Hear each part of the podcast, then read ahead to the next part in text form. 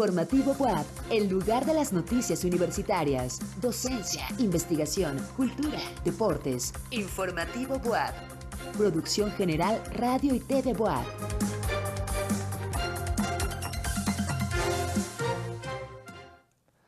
Muy buenas noches. Gracias por acompañarnos en Informativo WAP. Hoy lunes 9 de enero, le saluda con afecto José Carlos Bernal con la información más importante de este día en nuestra universidad. Inician actividades académicas y clases presenciales en la UAP. La siembra de milpa mitiga el cambio climático al almacenar 150 toneladas de carbono por hectárea. Presentan El Mundo Nuevo, documental de estudiante de la Escuela de Artes Plásticas y Audiovisuales. Victoria Cruz Romano representará a México en el vigésimo segundo Campeonato Centroamericano y del Caribe de Karate Senior. ¿Quieres saber más? Quédate con nosotros en Informativo WAP. Gracias a todas y todos por acompañarnos. Una vez más, les damos la bienvenida a Informativo WAP. Además del canal 18.1 de su televisión abierta, nos pueden ver y escuchar a través del 118 de Megacable en nuestras estaciones de radio en Tehuacán, Chignahuapan y la ciudad de Puebla, en redes sociales como arroba tvbuap y desde cualquier lugar del mundo a través de radio o por la app Radio y TV Vamos a las noticias. Desde 2020, Rosalía Castellán Vega, académica del Instituto de Ciencias de la UAP, encabeza una investigación para saber cómo las técnicas, costumbres y tradiciones de los pueblos originarios, a través de la siembra de milpa y de metepantle, influyen en mantener la fertilidad de la tierra en el municipio de Calpan, en el estado de Puebla. La milpa es un policultivo de siembra que emplea maíz, frijol y calabaza, el cual almacena 150 toneladas de carbono por hectárea, mientras que el metepantle, un sistema que intercala hileras de magueyes con otras plantaciones, como árboles frutales o maíz, almacena 120 toneladas. Este proyecto trata de encontrar resultados científicos que respalden dichas prácticas ancestrales en cuestión de productividad, acumulación de carbono orgánico y mitigación del cambio climático. Y los espacios universitarios vuelven a llenarse de vida con el retorno presencial de las y los estudiantes a sus actividades académicas. Miles de jóvenes reanudan sus clases después de las vacaciones y otros más comienzan con su formación profesional. Nuestro compañero José Tlachi nos platica acerca de esto en la siguiente nota. El ciclo escolar primavera 2023 ha comenzado y estudiantes de preparatoria, licenciatura y posgrado regresaron a las aulas para continuar con su formación profesional. 24.000 jóvenes de nivel medio superior, 82.000 de licenciatura y 3.300 de posgrado retomaron sus actividades académicas. Además, se incorporan a la institución 4.000 alumnos de nuevo ingreso, correspondiente al proceso de admisión 2022. El calendario oficial de actividades escolares 2023 fue aprobado por el Honorable Consejo Universitario y muestra las actividades académicas y administrativas importantes en el año. Este 9 de enero comenzaron las clases presenciales en toda la institución. A lo largo del año se establecen 16 días inhábiles, marcados como días festivos y de descanso obligatorio. Habrá tres periodos vacacionales, del 3 al 14 de abril, del 17 de julio al 4 de agosto y del 20 al 29 de diciembre, un total de 30 días. Esta información puede ser consultada a detalle en escolar.wap.mx en la sección de calendarios escolares. Para garantizar un regreso seguro, la Comisión Institucional para el Seguimiento y la Evaluación de la Pandemia por el COVID-19 recomienda mantener la sana distancia, contar con el esquema de vacunación completo, así como usar permanente y adecuadamente el cubrebocas. En cámara, Jonathan Reyes. Para Informativo WAP, José Tlachi. Para conocer los mecanismos de daño y el tipo de infección que causa la bacteria Escherichia coli uropatógena, principalmente en la población mexicana, científicos del Centro de Investigación en Ciencias Microbiológicas del Instituto de Ciencias de la UAP analizan su genoma con el fin de proponer métodos de prevención, control y selección de un tratamiento más adecuado. El estudio se centra en la purificación del DNA de 10 cepas de esta bacteria seleccionadas previamente, las cuales se secuencian para saber qué genes codifican para virulencia y resistencia. Las cepas en cuestión se han aislado de recién nacidos, niños, varones de diferentes edades y mujeres con displasia cervical, embarazadas y sanas, para establecer un grupo control. En las últimas 24 horas, los sistemas de monitoreo del volcán Popocatépetl detectaron más de 115 exhalaciones y el semáforo se mantiene en amarillo fase 2, explicó el maestro Carlos Alberto Tobar González, investigador del Centro Universitario para la Prevención de Desastres Regionales. Vamos a la información con Jorge Márquez. El comportamiento del volcán Popocatépetl cambió desde el sismo de 2017. Su actividad se transformó y de esta manera ya no se formaba el domo y después se registraban las exhalaciones. Después del movimiento telúrico del 2017, se registraron explosiones súbitas, explicó el investigador del Centro Universitario de Prevención de Desastres de la UAP, Carlos Tobar González. Es cierto que desde el 2017, después del sismo del 19 de septiembre, hubo un cambio de comportamiento del POP. Ya no eran estas formaciones de domo y luego venían estas explosiones, sino que eran explosiones súbitas que no te daban ningún eh, precursor para que se registraran estas explosiones y parece ser que a partir del septiembre del año del 22, el que acaba de terminar, pues otra vez empieza a formar estos domos, vienen esas explosiones y que bueno, es una actividad que el Popo ha tenido desde hace ya casi 30 años de, de actividad eruptiva. En los últimos días, el sistema de monitoreo del volcán Popocatépetl ha detectado exhalaciones acompañadas de vapor de agua, gases volcánicos y ceniza, siendo las del 31 de diciembre y el 6 de enero las más espectaculares por la hora en que se registraron. Y a partir de septiembre a la fecha hemos tenido explosiones, hemos tenido emisiones, esas explosiones de, de baja, moderada intensidad y que bueno, es una actividad que de acuerdo al Comité Científico Asesor con los datos que ellos están observando, los equipos que monitorean de deformación, sismicidad e incluso la, propia monitoreo visual, eh, indican que pues no hay necesidad de cambiar el, el semáforo de alerta amarillo fase 2 a otra etapa. Se recomienda no ascender al cráter del volcán ya que se pueden registrar explosiones como en los últimos días. Se pide a la población estar pendiente ante cualquier cambio del comportamiento del volcán Popocatépetl. El comportamiento del volcán Popocatépetl ha cambiado en las últimas semanas. Sin embargo, hay que estar pendiente por fuentes oficiales como el Senapred. En las imágenes, Jonathan Reyes. Para Informativo WAP, Jorge Márquez.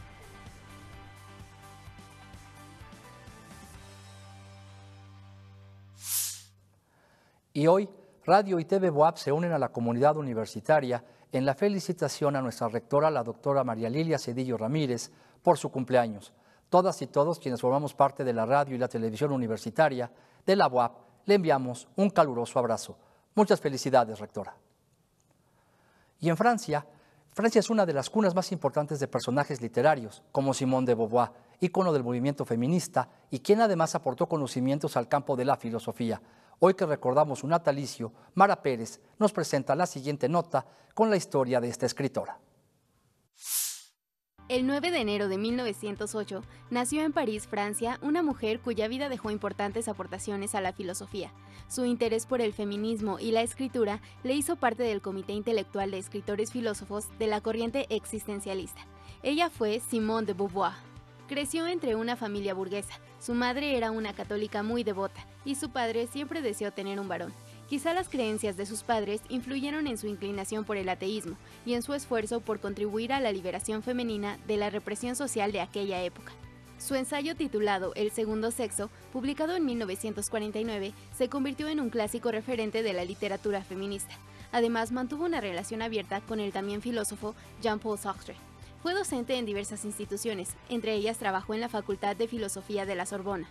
Luego de la Segunda Guerra Mundial, Simón se involucró en el comunismo y para 1954 publicó su novela Les Mandarins, una obra que narra la posguerra e incentiva el activismo político a través de un discurso existencial y feminista. Con él se hizo acreedora del premio Goncourt, uno de los más importantes de Francia. De 1930 a 1970, Bouvier se dedicó a escribir numerosos textos sobre problemas sociales en torno al feminismo e incluso trató temas sobre el envejecimiento. Los principales postulados de su teoría fueron el concepto del otro, la feminidad no alienada, la construcción de la mujer, entre otros. Falleció el 14 de abril de 1986 a la edad de 78 años en su natal Francia. Para Informativo WAP, Mara Jimena Pérez. La WAP a través de la Facultad de Filosofía y Letras, convoca a las y los aspirantes nacionales y extranjeros con estudios de maestría en disciplinas antropológicas, ciencias sociales, humanidades o afines al doctorado en antropología social en su modalidad presencial. Este programa tiene registro de calidad en el Sistema Nacional de Posgrado CEPCONACIT. Mayor información al correo electrónico das.ffyl.correo.boap.mx. Y una de las localidades de Puebla que guarda una esencia particular heredada de la antigua Italia es Chipilo, un lugar cuyas costumbres prevalecen en su gente mayor y cuya identidad es retratada gracias al trabajo de una universitaria. Nuestro compañero José Tlachi nos presenta la siguiente nota. Chipilo es una pequeña ciudad con una historia particular con raíces italianas. Y una estudiante de la UAP nos cuenta su historia a través de un documental. Il Nuevo Mundo es el nombre del documental realizado por Ángeles Merlo, estudiante de la licenciatura en cinematografía, el cual muestra la historia de la comunidad italo-mexicana de Chipilo. El documental lleva pues mil cosas, ¿no? Desde el inicio de cómo llegaron a Chipilo, por qué llegaron, cuáles fueron los motivos, cómo les costó y todo viene a través de entrevistas de la gente que fue parte primera, segunda generación, hasta tercera generación y nos da sus experiencias y cómo esto sigue ayudando. Chipilo fue fundado en 1882 por vigías italianos. Sin embargo, las distintas generaciones lo han ido cambiando. Los ancianos no quieren olvidar lo conocido, pero los jóvenes tienen el dilema de conservar las tradiciones o modificarlas, mientras que estas se van perdiendo. Esta es parte de la trama de dicho documental. Como proyecto de titulación quise hacer el documental en Nuevo Mundo para que entendieran esto y grabarlo completamente en Veneto, lo que fue un reto loquísimo, porque ser la única del crew que habla en Veneto es súper complicado, pero creo que funciona bien. El Veneto es una lengua y variante del italiano que viene de una región del mismo nombre, de donde llegaron los fundadores de este lugar. Hablamos acerca de la comida, hablamos de la cultura y las tradiciones. Son como muy en general porque hay tradiciones diferentes a las mexicanas. Esta historia caracteriza varias cosas. Uno, eh, la conservación de la memoria, la conservación de las tradiciones, el idioma que es súper importante, que realmente el idioma los une. Eh, una de las cosas que ellos tienen es la unión familiar, que es a prueba de todo. Eh, y, la nostalgia que ellos sienten las personas que son mayores, en este caso 80, 90 años, la nostalgia que sienten por la pérdida de estos estas costumbres, de esas... Y para nosotros es un orgullo tener una persona que sea de nuestra comunidad y qué más orgullo que, que viene de familias de migrantes donde siempre ha sido de lucha, de esfuerzo y de sobresalir, ¿no? Donde ha sobresalido Chipilo, genera trabajos, genera economías y ahora su gastronomía que también es un orgullo para Puebla. La premier del documental Il Nuevo Mundo se realizó en Casa d'Italia, en Chipilo, y en próximas fechas comenzará con una ruta de festivales en donde será presentado, varios de estos en Europa. Pueden ver ya el tráiler, está en YouTube, Vimeo y en todas las plataformas para que puedan ver de qué se trata si les interesa y pueden visitar el lugar. Este es un documental muy importante que rescata las tradiciones e historia de este lugar. Próximamente podrá ser visto por toda la población. En cámara, Jonathan Reyes. Para Informativo WAP, José Tlachi. Este lunes, nuestro amigo el poeta y escritor Miguel Maldonado nos presenta una reflexión sobre el tiempo y la idea de vivir el instante presente. Adelante, Miguel. Bienvenido. Estimado José Carlos, te saludo. Feliz año para ti y para todos los que nos miran y nos escuchan. Pues la rueda del tiempo ha cumplido su ciclo. El cambio de las estaciones recomienza su andar. Una vez más, como diría el poeta, volverán las golondrinas. Y por cierto, hablando de poetas, ellos han dicho mucho sobre el paso del tiempo. Quizás desde los primeros balbuceos de la humanidad surgió la pregunta sobre qué es el tiempo y, la más importante, cómo habitar el tiempo. De todo lo dicho, me gustaría rescatar una enseña. La llamaría la enseña del instante. ¿A qué me refiero? A la idea de vivir plenamente el instante presente. Esta reflexión ha germinado desde diversas culturas y a lo largo de distintas épocas. Los griegos, por ejemplo, tenían un dios a cargo de la felicidad del momento presente. Se llamaba el dios Kairos. No era un Dios que viera o velara por los destinos de las personas, y menos por el porvenir de los hombres. Su función era velar por la felicidad del aquí y del ahora. Y cuando algún ciudadano griego se sentía en estado de absoluta plenitud y de gracia, agradecía al gran dios Kairos por ese momento. Esta filosofía puede sintetizarse en la expresión latina carpe diem, que significa vivir el momento, hic et nunc, es decir, aquí y ahora. En nuestra época y del lado de los poetas mayores de Latinoamérica, la idea del instante no está tan alejada de los griegos. Borges se sorprendía de que pese a todo el tiempo que ha transcurrido, a los millones y millones de años que nos preceden, todo sucede en este instante. De las tantas y tantas cosas que han hecho los hombres, lo único que realmente existe es este presente. El mismo presente al que Octavio Paz aludía en sus versos. El tiempo para Octavio Paz era solo este presente, un presente manando presente. Ni los griegos ni los poetas se han equivocado al darle un valor especial al instante. Quizás solo somos dueños del momento actual. Vivámoslo del mejor modo, porque el mañana, el futuro, las promesas del porvenir, las esperanzas futuras suelen distraernos de este maravilloso instante. Buenas noches, eh, José Carlos. Esto es la UAP en la cultura y la cultura en la UAP. El de la voz, Miguel Maldonado. Nos vemos el siguiente lunes. Muchas gracias, Miguel. Hasta el próximo lunes. Edificios gubernamentales en Brasil fueron invadidos por simpatizantes del expresidente Jair Bolsonaro. Vamos a nuestra sección de notas internacionales.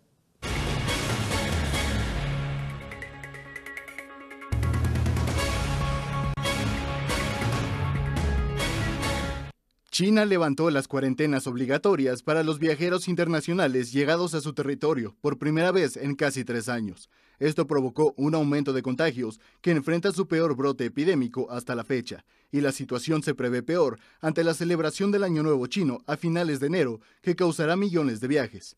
Esto obligó a imponer pruebas de COVID-19 para los viajeros procedentes del país asiático. Las autoridades denuncian que esas restricciones son inaceptables, pero al mismo tiempo exige test de COVID a los pasajeros entrantes, bloqueando en gran medida a turistas y estudiantes internacionales. En Brasil, los edificios fueron invadidos por simpatizantes del expresidente Jair Bolsonaro. Los daños en los edificios, considerados tesoros de la arquitectura, son considerables. El interior también fue vandalizado.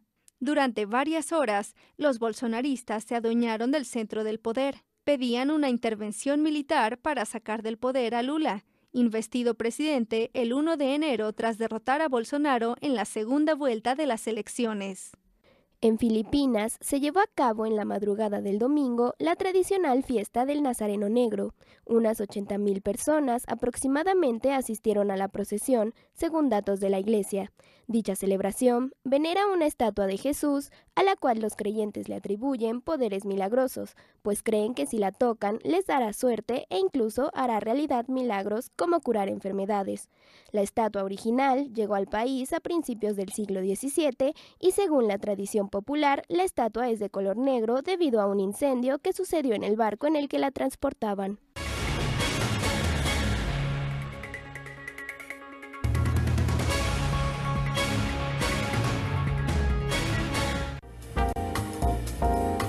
Informativo Boab, Cultura. La Universidad Central de las Villas Marta Abreu de Cuba y la BOAP trabajarán de forma permanente sobre el patrimonio industrial. Durante las terceras jornadas de memoria histórica y patrimonio industrial iniciaron con el tema del patrimonio azucarero. Nuestro periodista cultural Carlos Baceda nos presenta esta historia. Muy buenas noches, José Carlos. El patrimonio azucarero no solo es un bien cultural cubano, es un elemento que unifica y aglutina una identidad caribeña que también comparten con México. A casi 500 años de la introducción de la caña de azúcar a la Nueva España en 1524, es necesario aprender del trabajo que se hace en Cuba y proponer nuevos estudios sobre el tema. Vamos a la nota. En el marco de las terceras jornadas de memoria histórica y patrimonio industrial realizadas en el Instituto de Ciencias Sociales y Humanidades, la jornada científica con integrantes de la Dirección de Patrimonio de la Universidad Central de las Villas, Marte Abreu, la colaboración permanente entre nuestra institución y la Universidad Cubana. En, particular, estamos dando eh, eh, espacio, estamos dando espacio en esta, en esta mesa o en este panel eh, a un grupo de, inquietudes en torno a la salvaguarda y puesta en valor del, patrimonio cultural que entendemos a una eh, y permite vincular las eh, acciones que se estudian en ambos países. La experiencia y conocimiento de los investigadores cubanos en torno al patrimonio azucarero permitirá replantear lo que se está haciendo en México respecto a este tema. Y en el caso eh, de Cuba y México, pues da la, la oportunidad de iniciar eh, estudios comparados y con ellos una tradición que intenta presentar el patrimonio cultural no como elementos aislados, no solo como lo sublime o lo elitista o el gesto civilizatorio eh, de la humanidad, sino eh, específicamente una representación de la cultura de los pueblos. El patrimonio azucarero se puede abordar desde diferentes líneas, el paisaje patrimonial, formas y material de trabajo, turismo, memoria e incluso temas más sensibles como la negación del trabajo de la mujer en los plantíos o la esclavitud que conllevó la implantación del cultivo de la caña de azúcar. Creemos, llegamos a la conclusión hoy, entre Cuba y México, a pesar de las diferencias propias de, de cada país, eh, tenemos muchos puntos en, en, común que nos permiten organizar una agenda de trabajo para profundizar en estos temas eh, y en lo adelante no solo dar, eh, dar cumplimiento al convenio que estamos firmando. Este convenio permitirá abrir un espacio de colaboración internacional, un espacio de amistad y un espacio que permita la construcción de un saber latinoamericano. Gracias a, ustedes por, el, por, la oportunidad de llegar a, un auditorio más amplio de la Benemérita Universidad Autónoma de, de Puebla. Así, el doctor Jean Ley Durán presentó Del azúcar al turismo, Memorias colectivas, Patrimonio y Trabajo. Patrimonio y Feminismo fue presentada por la doctora Meli del Rosario González, Práctica Agrícola Tradicional como Patrimonio, Polémicas en torno al cultivo, la presentó el doctor Ray Espinosa Ruiz.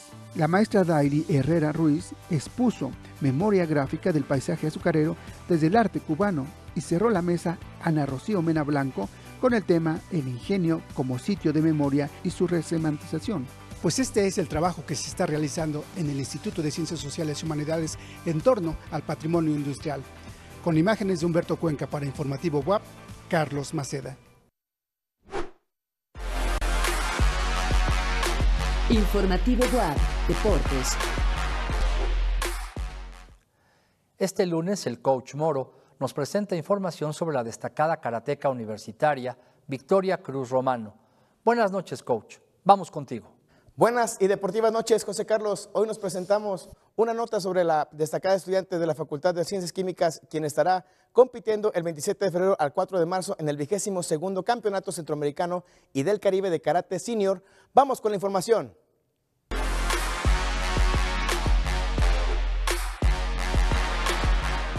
Victoria Cruz Romano, estudiante de la UAP, forma parte de la selección mexicana que participará en el vigésimo segundo Campeonato Centroamericano y del Caribe del Karate Senior, el cual se realizará del 27 de febrero al 4 de marzo, en las instalaciones del Club Dorados de Huastepec, Morelos.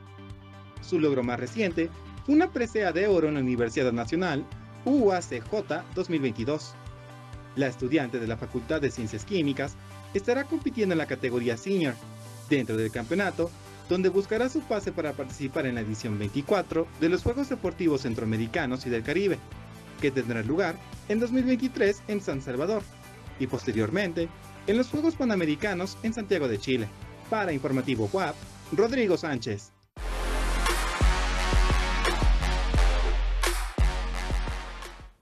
Y la Dirección General de Desarrollo Internacional publicó la convocatoria de movilidad estudiantil de visitantes a la UAP para otoño 2023. Te invitamos a consultar los términos de participación a través del link que se encuentra en la página de Facebook de la DGDI. Recuerda que tienes del 15 de febrero al 15 de abril para postularte. Puedes contactarte de forma directa en la sección de coordinación de movilidad en el sitio web de la UAP para más detalles. Y en días anteriores les contamos sobre el trabajo realizado en la Facultad de Ciencias Químicas con respecto al barbasco. Y en esta última parte de la investigación hablaremos sobre las aplicaciones de los compuestos de crecimiento vegetal obtenidos y cómo esto puede beneficiar a los productores. Nuestro compañero José Tlachi nos presenta la nota. Gracias a las investigaciones y pruebas realizadas a partir de componentes del barbasco, en la Facultad de Ciencias Químicas desarrollaron compuestos de crecimiento vegetal que han sido aplicados en semillas endémicas del maíz. La idea es que estos compuestos se utilicen en semillas criollas para preservar el genoma de dichas plantas. La mazorca del maíz criollo es pequeña. El maíz híbrido es bastante grande. Este, pero para los campesinos tendrían que hacer un gasto muy grande en la compra de las semillas híbridas. Mientras que si ellos cosechan, siguen utilizando la, el, maíz criollo, pues tiene semilla para, para muchos años. Entonces, y no dependen de, de compañías extranjeras. Debido a esto, es muy importante rescatar las semillas nativas y fomentar procesos de crecimiento a partir de compuestos naturales, como los desarrollados por los investigadores. En los cultivos de maíz criollo hay una parte muy importante superior que no se llena de, de grano, queda vacía. Mientras que en los cultivos donde se ha, se ha tratado eh, las plantas criollas, con nuestros promotores, todo se llena de, de, semilla y es más, hay más hileras, más hileras de maíz criollo, mayor número de semillas por, por, eh, por elote. En los últimos años han realizado ensayos en campo con resultados bastante positivos en diferentes aspectos. En el estado de Oaxaca hubo unas fuertes inundaciones y que eh, los campos donde se trató a, la milpa con nuestra sustancia, con el, el promotor de crecimiento vegetal, prácticamente no se había afectado. Mientras que en otros campos donde hubo también inundaciones, pues se murieron las plantas, ¿no? Entonces eso quiere decir que sí les da resistencia al estrés hídrico. Los compuestos del Dr. Sandoval tienen además de novedosos que tienen más de una vía de acción. Ayudan en la germinación, ayudan en la elongación, es decir, el crecimiento de los tallos. Actualmente ya en la transferencia que tenemos con agricultores, pues hemos tenido resultados cualitativos donde se puede cambiar directamente de una planta no tratada a una tratada. Además del maíz, también se ha trabajado con frijol y se han obtenido importantes resultados cuantitativos como un incremento en la producción de maíz del 8 al 15% y del frijol del 12 al 23%. Asimismo, se dio un incremento de potencial antioxidante del 3 al 4% en el maíz y del 8 al 17% en el frijol, y un aumento en la proteína del maíz del 3 al 6% gracias a estos compuestos. Esta investigación cuenta con el apoyo de CONACYT, así como con colaboraciones con distintas universidades del país. Además, ya se cuenta con patente, lo que refleja la calidad del trabajo realizado en la universidad. En cámara, Jonathan Reyes. Para Informativo WAP, José Tlachi. Y es así como llegamos al final de Informativo WAP. Recuerden que tenemos una cita para vernos y escucharnos mañana a las 8 de la noche con nuestra compañera Coco Guerra. Gracias a Radio WAP Chignahuapan, Tehuacán y a Radio WAP en Puebla Capital. Y gracias también si nos acompañó a través de las redes sociales de nuestra institución. Siga con la programación de Radio y TV WAP, cuídese mucho y por favor use cubrebocas.